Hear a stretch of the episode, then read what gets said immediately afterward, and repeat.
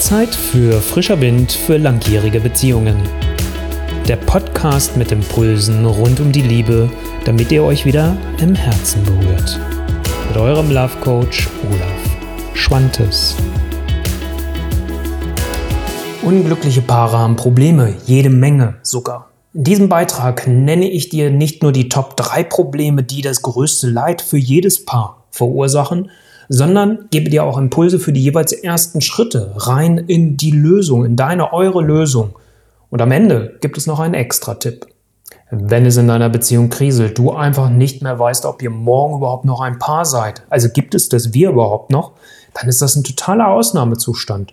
Und früher oder später wird das auch Auswirkungen haben auf deine ganzen anderen Lebensbereiche. Und es macht etwas mit dir, es macht was mit deinem Partner, deiner Partnerin, es macht was mit euch als Paar.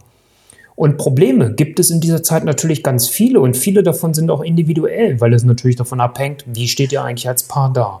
Doch es gibt drei Probleme, die ich erstens bei wirklich jedem Paar erlebt habe und auch immer wieder sehe und zweitens, die natürlich auch die drängendsten sind. Und genau darauf möchte ich jetzt mit dir eingehen. Nummer eins: Beziehungskrisen kosten Energie.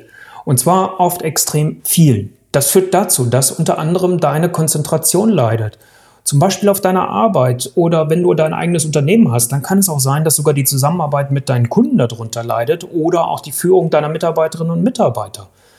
Du fühlst dich antriebslos, weil vieles gerade für dich auch einfach sinnlos erscheint. Was kann jetzt genau dein erster Schritt sein, um aus dieser Problematik rauskommen zu können? Frag dich, was gibt dir Kraft? Guck mal ganz genau, was dir auch in der Vergangenheit, wenn du stressige Situationen hat, hattest, ähm, dir Kraft gespendet hat. Was kannst du jetzt tun, um deine Akkus aufzuladen, damit deine anderen Lebensbereiche eben nicht darunter leiden müssen? Das kann der Saunagang sein, das kann Musik sein, das kann Spaziergang sein, das kann Sport sein, das kann der Austausch mit Freunden sein. Auch das ist wieder höchst individuell. Aber horch da mal in dich hinein, was ist das, was dir hilft, deine Akkus aufzuladen. Die Nummer zwei, das ewige Kopfkino. Du fragst dich dauernd, ob du bleiben oder gehen sollst. Bleiben, gehen, bleiben, gehen, bleiben, gehen. Oder wenn es gar nicht von dir ausgeht, dieses Fragezeichen hinter eurer Beziehung, fragst du dich vielleicht, okay, was ist der nächste Schritt, den mein Partner, meine Partnerin gehen wird? Was kommt jetzt als nächstes? Also bist in so einer Warte-Hab-Acht-Position. Und so verlierst du dich Tag für Tag immer wieder aufs Neue in das gleiche Gedankenkarussell und fällst auch letztendlich dann irgendwann in Interpretation rein, gerade wenn nicht die Initiative von deiner Seite kommt. Weil du dann sehr genau beobachtest und schaust, was macht er oder sie gerade. Und so gehst du mit diesem Gedanken abends schlafen und wachst auch genau mit diesem gleichen Gedanken am Morgen wieder auf. Dein erster Schritt daraus mag dich vielleicht jetzt ein bisschen überraschen. Entscheidungen reduzieren.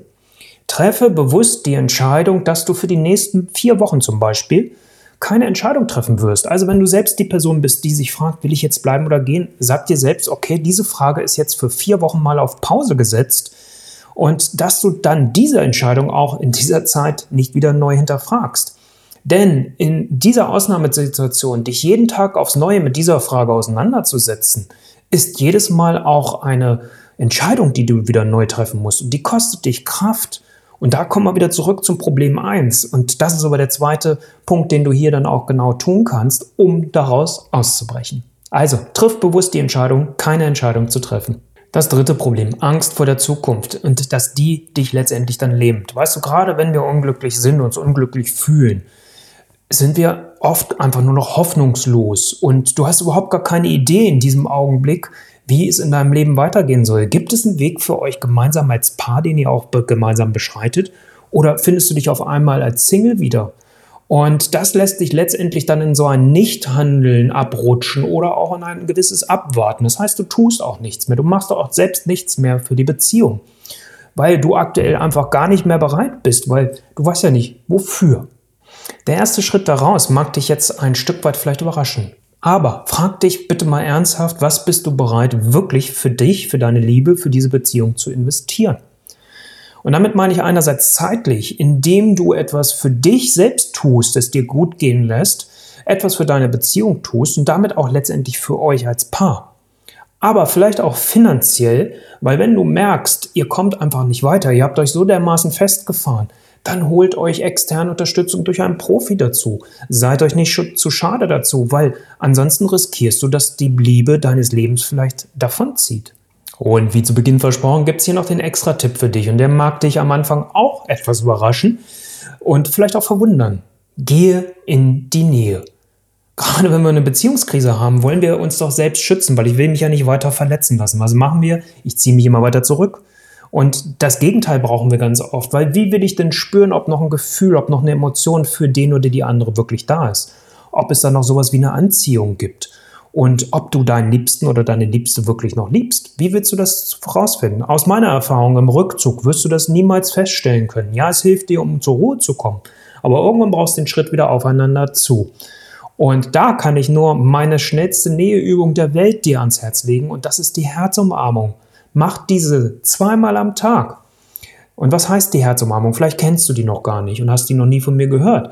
Herzumarmung heißt, dass ihr wirklich mal euch umarmt, dass ihr bequem stehen könnt und dass ihr diese Umarmung für eine Minute halten könnt. Ganz wichtig, zwei Dinge.